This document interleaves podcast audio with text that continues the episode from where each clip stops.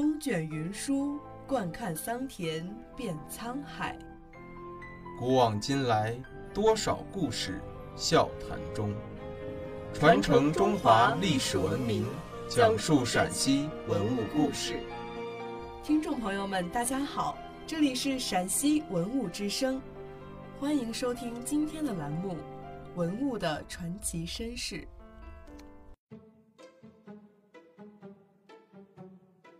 马球发源于古波斯，先传至土耳其，再传入吐蕃。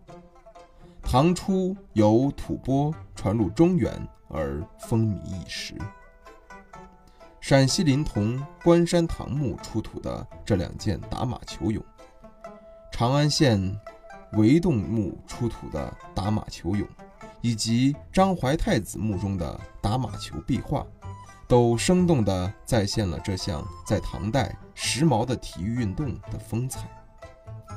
打马球，首先要有合适的马匹，同时骑手的骑术要精湛。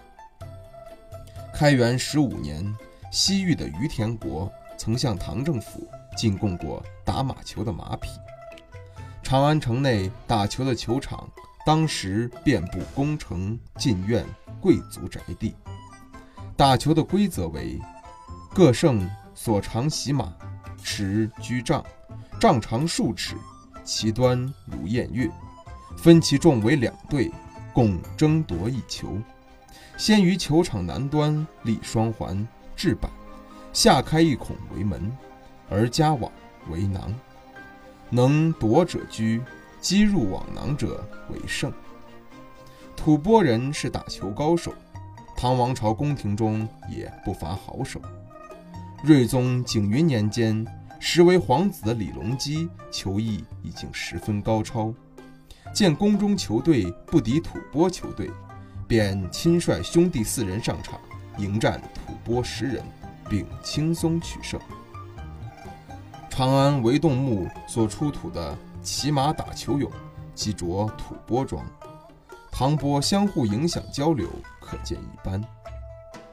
晚唐皇帝虽时事艰难，对马球的喜好依然不减。熹宗李环自夸道：“朕若应击球进士举，须为状元。”乾陵张怀太子墓的打马球图壁画气势恢宏，十几位球手骑马执居杖。奔走截击，场面激烈，正是皇族贵胄喜打马球的真实写照。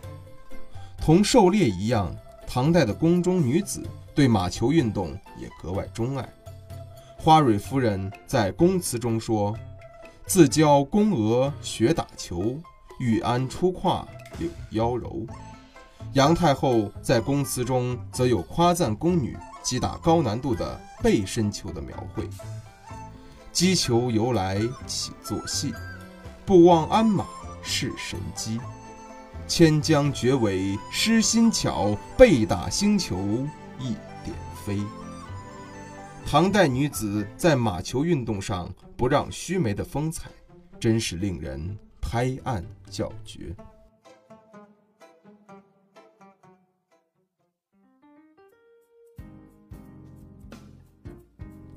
感谢收听今天的陕西文物之声，更多往期节目及相关文物动态，敬请关注陕西文物之声官方微博或登录蜻蜓 FM 收听。听众朋友们，我们下期再见。